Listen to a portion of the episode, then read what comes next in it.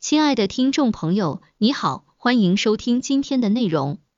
本文内容，本文整理自董明珠公开演讲。本期音频还可以在喜马拉雅、懒人听书、蜻蜓、乐听、三十六课、荔枝等平台收听，搜索笔记侠即可。近日，二十二岁女孩成为董明珠秘书的新闻登上各大平台的热搜。二十二岁女孩孟雨桐，先是在一档节目中被董明珠选中，接着在参与一场活动时，董明珠公开表示希望将女孩带在身边，把她培养成第二个自己。董明珠是谁？公开资料显示，董明珠一九五四年八月出生于南京一个普通人家，被人称为格力女王、空调狂人、女企业家，出任格力董事长。董明珠曾在公开场合发言，格力电器走到今天的时候，我们遇到很多诱惑，但是格力没有去做，格力坚持自己不浮躁的心，一旦一个企业浮躁之后，就难以再回来了。挑剔冷静的企业家遇到年轻热血的孟雨桐，一个是自信、霸气、理性，一个是青涩、懵懂、稚气，如此反差，让人们对这位刚刚毕业的女孩更加感兴趣。但也不禁引起了大家的反思。年轻的孟雨桐被董明珠选中，是因为董明珠看中了她的什么？似乎是看中了她的能力。能力这种东西玄之又玄，尤其是面对陌生的人，看不见摸不着。但同时，识人看人能力对企业家来说是重中之重。如果用人不善，则意味着一招不慎，满盘皆输。那对企业来说，什么样的人才才是被需要的？董明珠掌管的格力员工最多时超过了十万，他是如何让众多的员工听从他的号召？他说：“没有人才，一切归零。”那么在他的眼中，怎样的人算是人才？此时借由孟雨桐，我们一起来看下董明珠的人才观和管理观。一，你招不来人才，因为你没有认清什么叫人才，什么样的人算人才？要想知道什么是人才，你先问自己是人才吗？如果你不是人才，你绝对招不来人才，因为你的思想没有认清什么叫人才。我们往往把人才定义在技术领域里面，但是一个企业的人才绝对不局限于技术领域。只有当企业的每一个岗位里面都有人才时，这个企业才真正算是拥有人才的企业。扫地的算不算人才？很多人可能觉得不是，但是在我的眼里，他是。所有人到格力参观完以后，都会说格力的管理很厉害，走了整个公司一百万平方的地方，没找到一个烟头，看不到一粒灰尘。这个时候，你认为这个扫地的是不是人才呢？当然是。以前我们招来了一个清华的博士后，当时全国这个专业毕业的博士后只有两个。这个人给我带来了什么？我们跟他说，你懂技术，能不能从成本上给我们做研发？因为我们有材料的亏损，所以他来了之后，我们就希望能有突破。结果他做了一款叫小蜜蜂的空调，这个空调在使用的时候不知道是开了还是关了，这是按照偷工减料的思维去做的。虽然给我们降低了大概四十块钱的成本，但是我们觉得这四十块钱的成本宁可不降，所以这样的人才我不认同。我们通常有一个误区，认为无论什么岗位，员工学历越高越好。其实绝大多数人都各怀奇才，关键是如何使用。不同的岗位需要不同的员工，每个人都可以是必不可少的人才。以我为例，刚进格力时没有卖空调的经验，但有吃苦精神，有钻研市场的冲劲。经过一段磨练摔打后，很快便打开了市场。反过来，如果我当初从事技术或财务工作，虽然也不会干得太差，但绝不会取得今天这样的成就。每个人都是人才，关键是企业能否给他提供一个人尽其才的岗位。而且，我认为对人才的评判不能以资格是否老来决定他能不能当领导，而是应该取决于这个人有没有挑战精神，有没有勤奋的精神，有没有奉献的精神。如果有，就给你机会，就给你平台。我现在用了一个八二年出生的大学生，他进了格力以后非常勤奋，敢于挑战。所以现在格力有一个很核心的部分，就是他在掌管，而且他还不是一本大学毕业的。另外，对于人才，道德是第一位。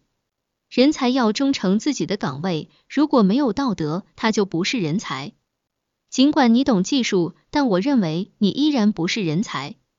一个人不爱企业，或者他只为自己的利益考虑，对于企业来说，他就不是人才。没有人品的人才不能用。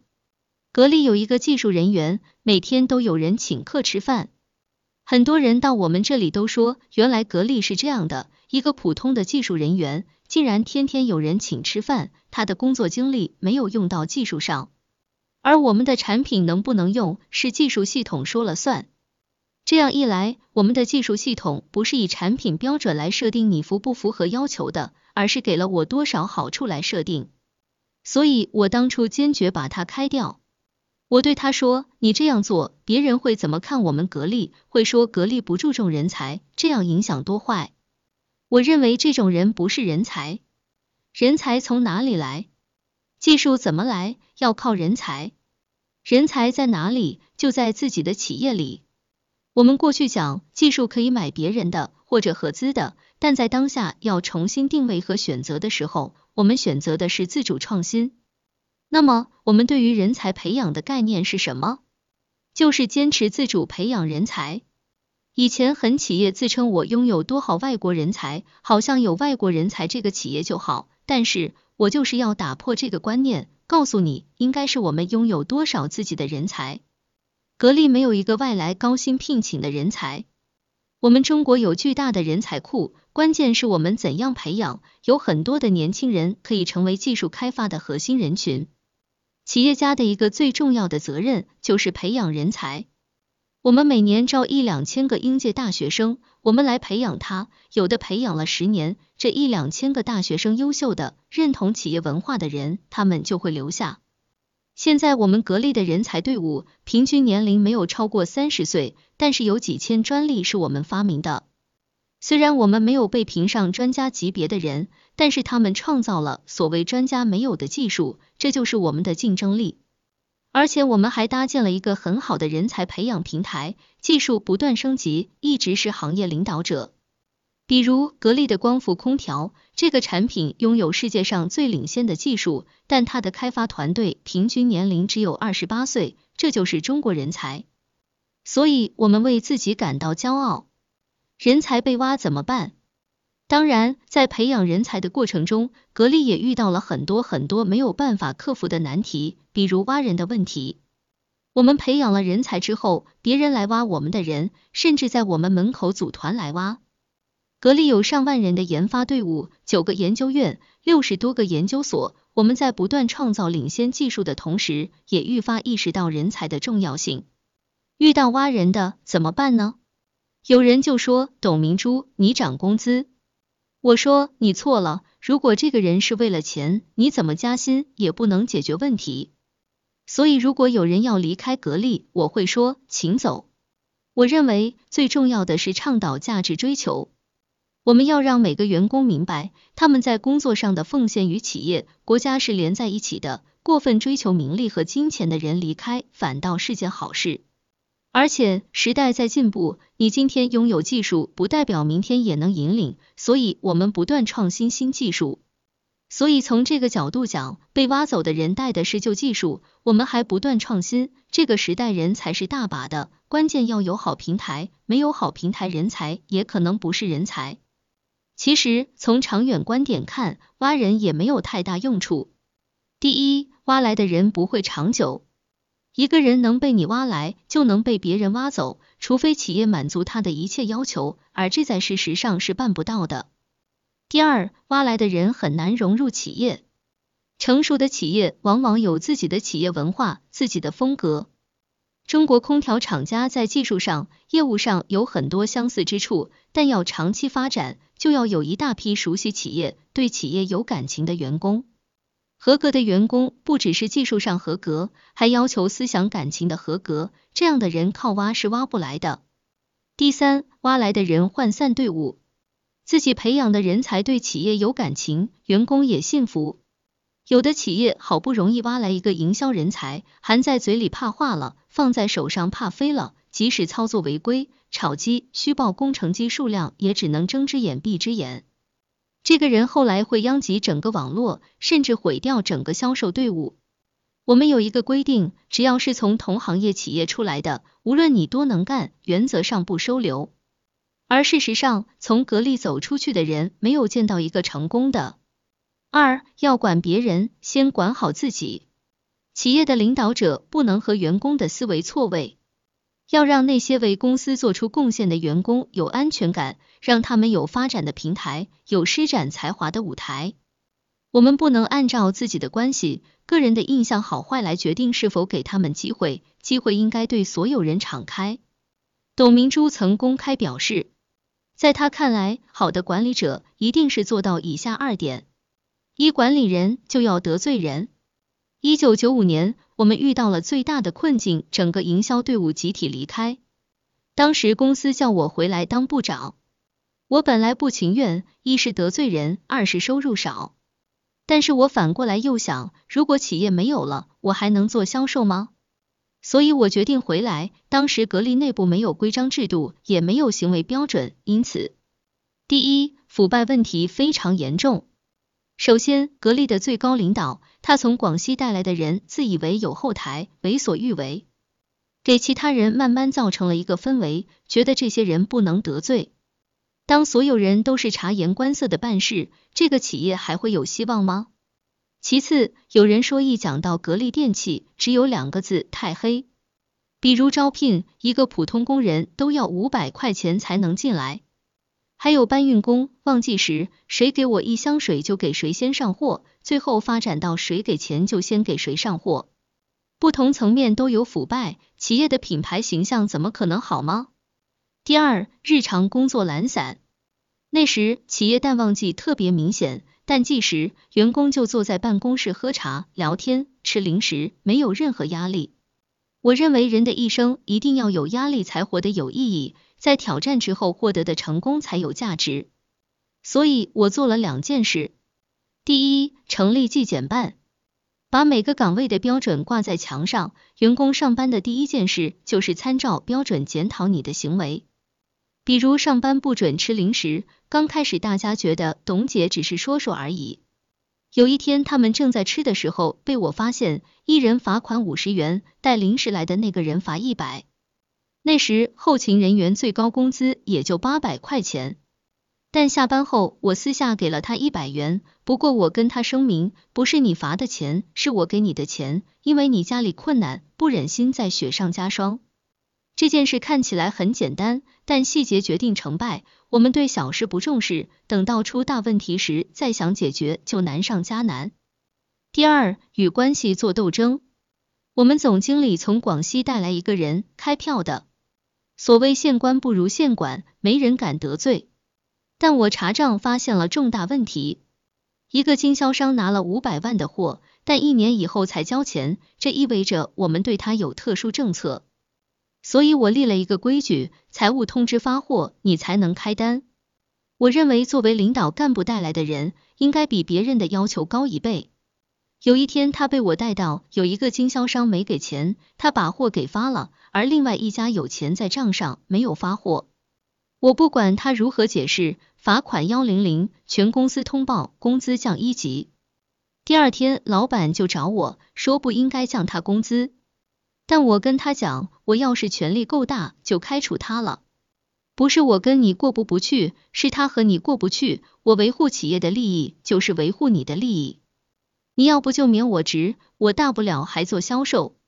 而作为老板，他会吗？他免了我，就是免了整个公司的信心。所以无欲则刚，你叫我干，我就把事情干好，把权力用足、用透、用好。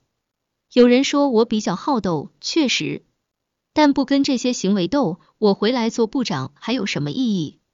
所以应该说我是老板最好的打手。二谈管理，对自己狠一点。一要管别人，就先管好自己。在管理上，董明珠的狠文化是很出名的。杨澜专访董明珠，董明珠提到，不论企业是国营的还是民营的，这个企业都是社会的。企业走得越高，管理层就越要放弃一些东西，不放弃就无法带出良好的企业文化。当杨澜问道：“把权力关进笼子，谁在掌握这把钥匙？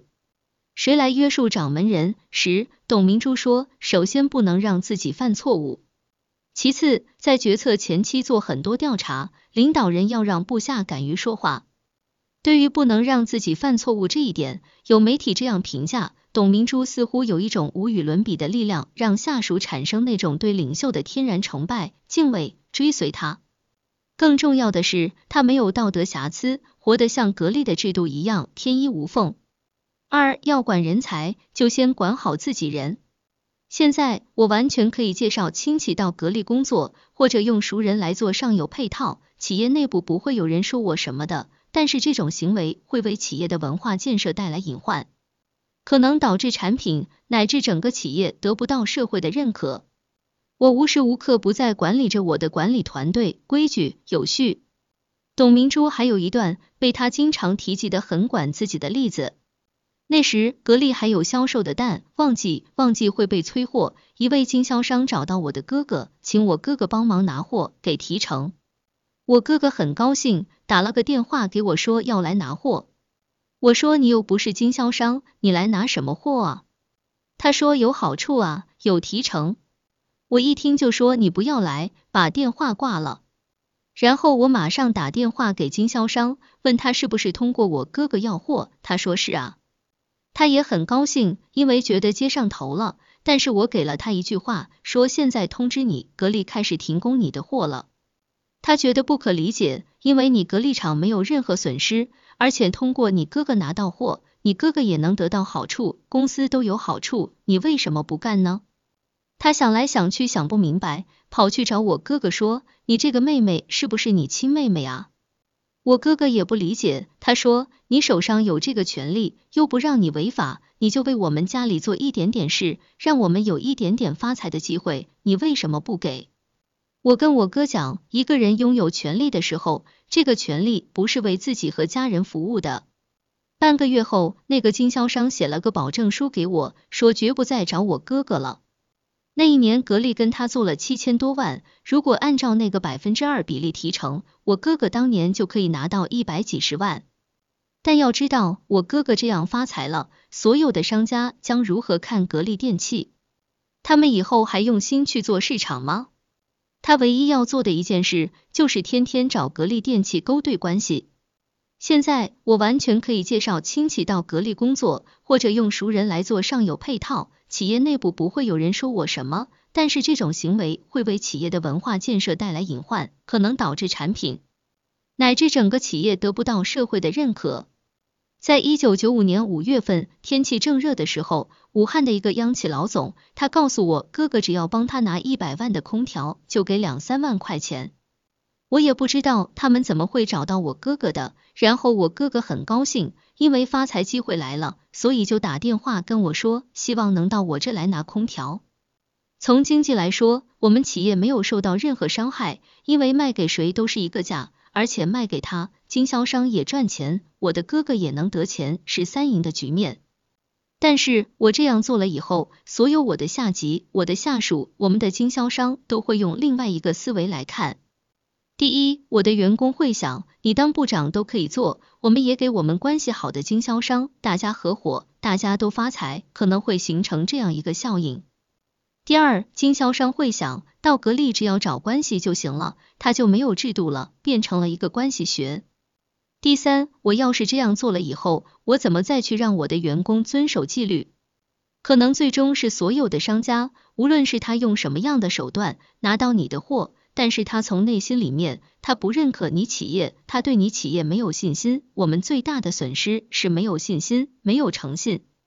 所以当时把我哥哥拒绝了，我哥哥就很郁闷，很生气。结果这个经销商反过来还打电话问他，说这是你亲妹妹吗？我哥哥当时就写了一封绝交信，我没有你这个妹妹。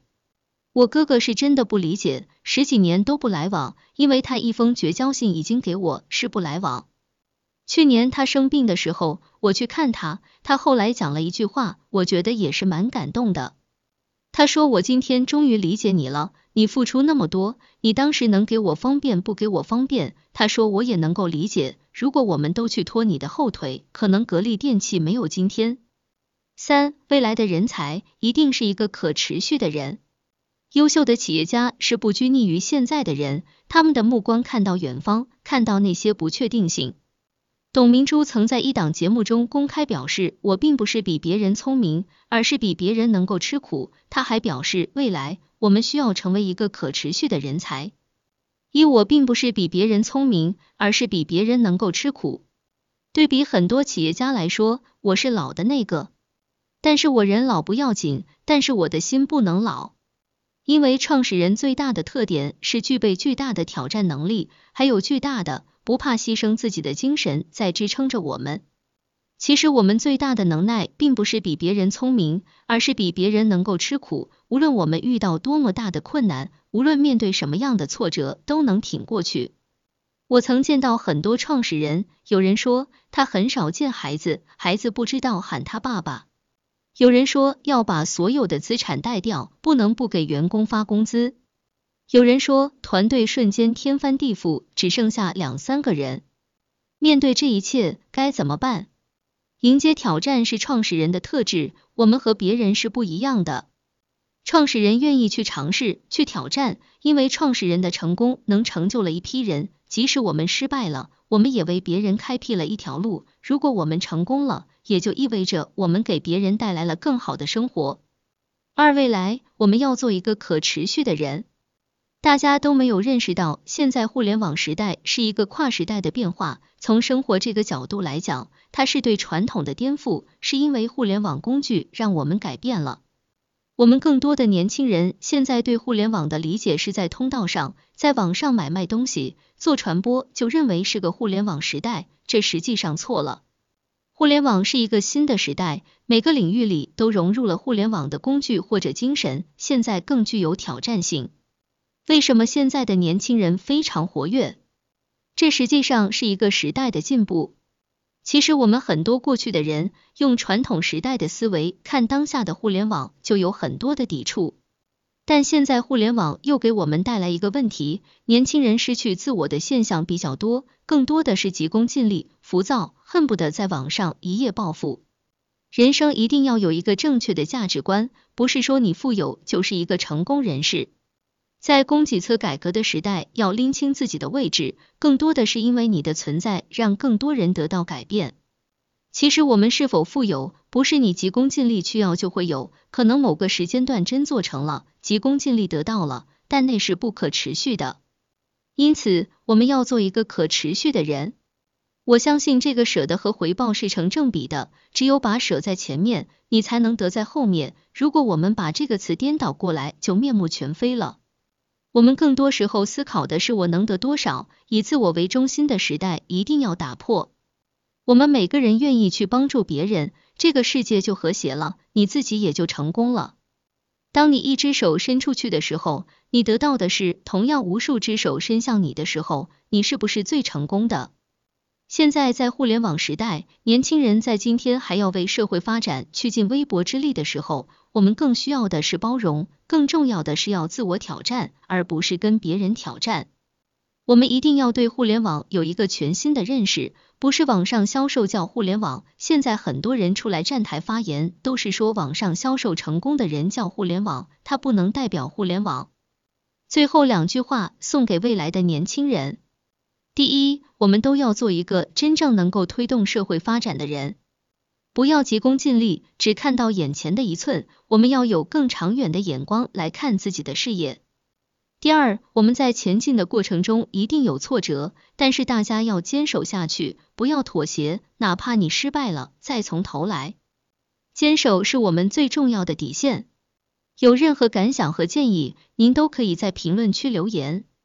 新商业干货就看笔记侠。